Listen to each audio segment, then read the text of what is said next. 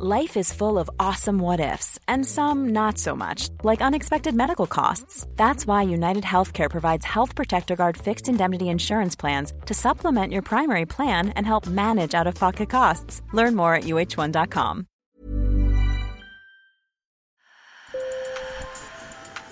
Bonjour. Hello. Hola. Marhaba bikoum. Sur le fil, Le podcast d'actu de l'AFP.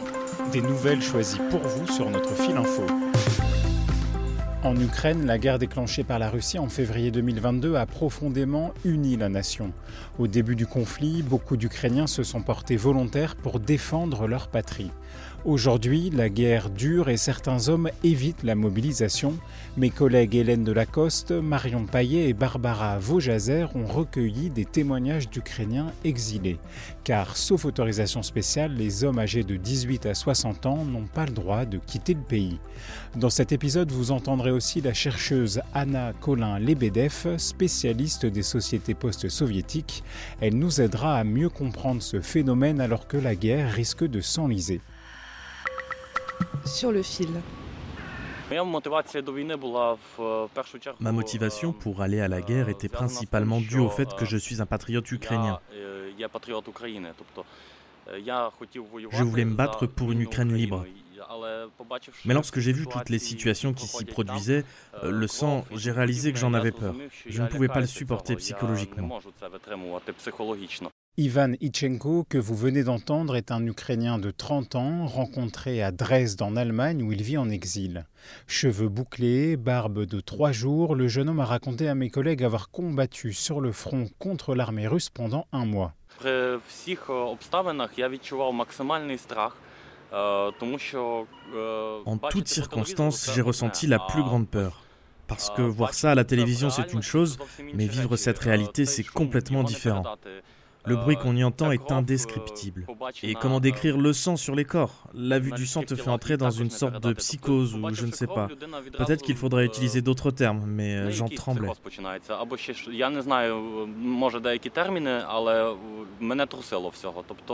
Mais pour arrêter de voir ça, comme il dit, Ivan a payé 5000 dollars en pot de vin.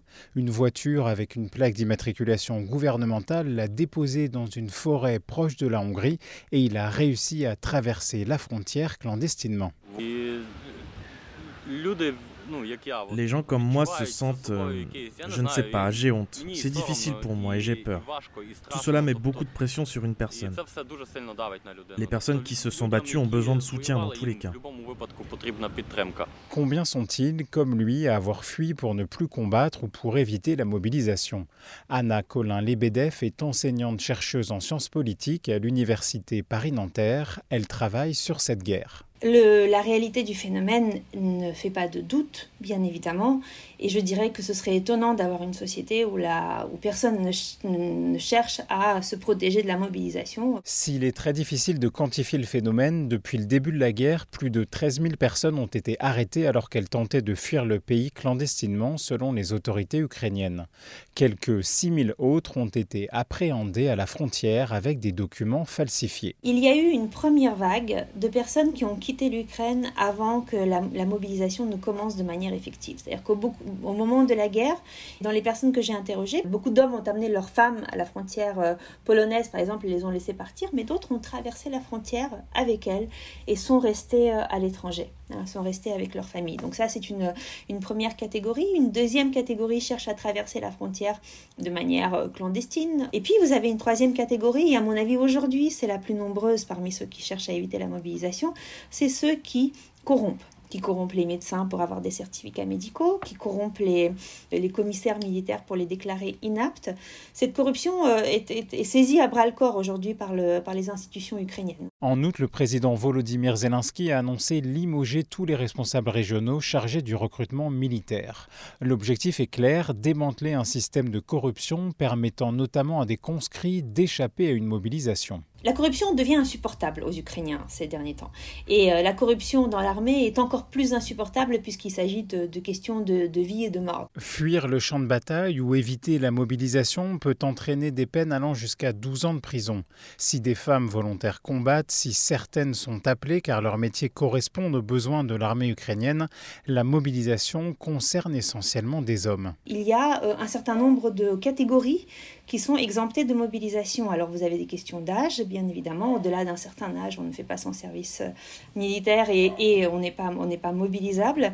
Vous avez également les étudiants, vous avez les enseignants de, des établissements d'enseignement supérieur et puis un certain nombre de personnes qui, du fait de leur euh, situation personnelle ou familiale, sont exemptées de mobilisation. Euh, pour des raisons de santé par exemple, ou également quand on est euh, père de plus de trois enfants, enfin trois enfants et plus, quand on est en charge de euh, parents âgés euh, et déclarés comme invalides.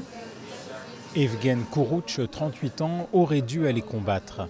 Officier de réserve dans l'armée ukrainienne, il était de retour de Belgique quand la guerre a commencé, mais il s'est arrêté à Varsovie et a fait venir sa femme et ses deux enfants.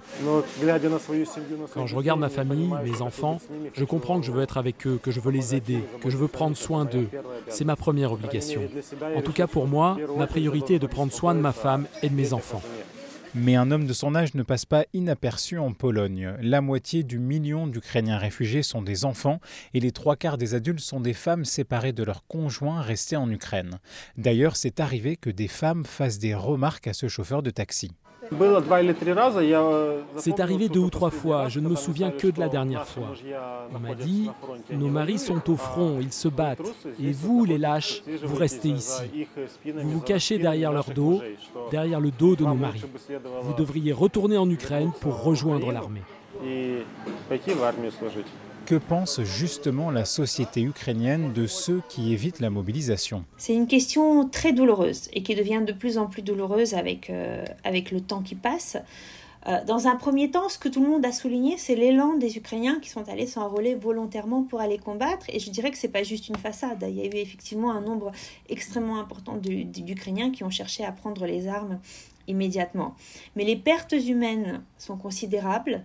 L'armée ukrainienne ne communique pas sur ces pertes humaines, mais en, tout cas, euh, on, le voit au nombre de personnes autour de vous, dans vos cercles proches, en fait, qui, tombent au combat. Donc ça, ça commence à, devenir très visible et euh, je dirais avec une intensité euh, qui s'accroît également.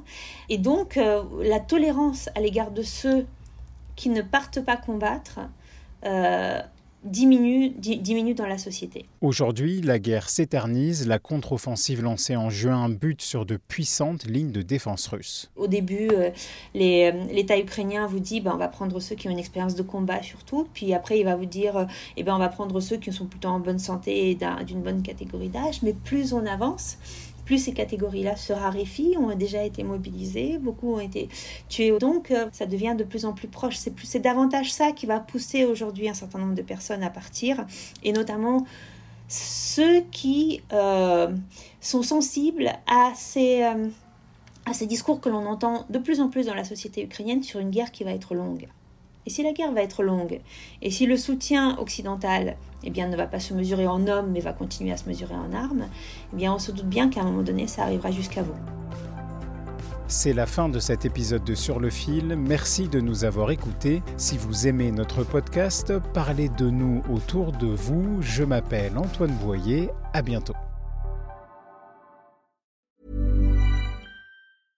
Mom deserves the best, and there's no better place to shop for Mother's Day than Whole Foods Market. They're your destination for unbeatable savings, from premium gifts to show-stopping flowers and irresistible desserts. Start by saving 33% with Prime on all body care and candles. Then get a 15-stem bunch of tulips for just $9.99 each with Prime. Round out Mom's menu with festive rosé, irresistible berry chantilly cake, and more special treats. Come celebrate Mother's Day at Whole Foods Market.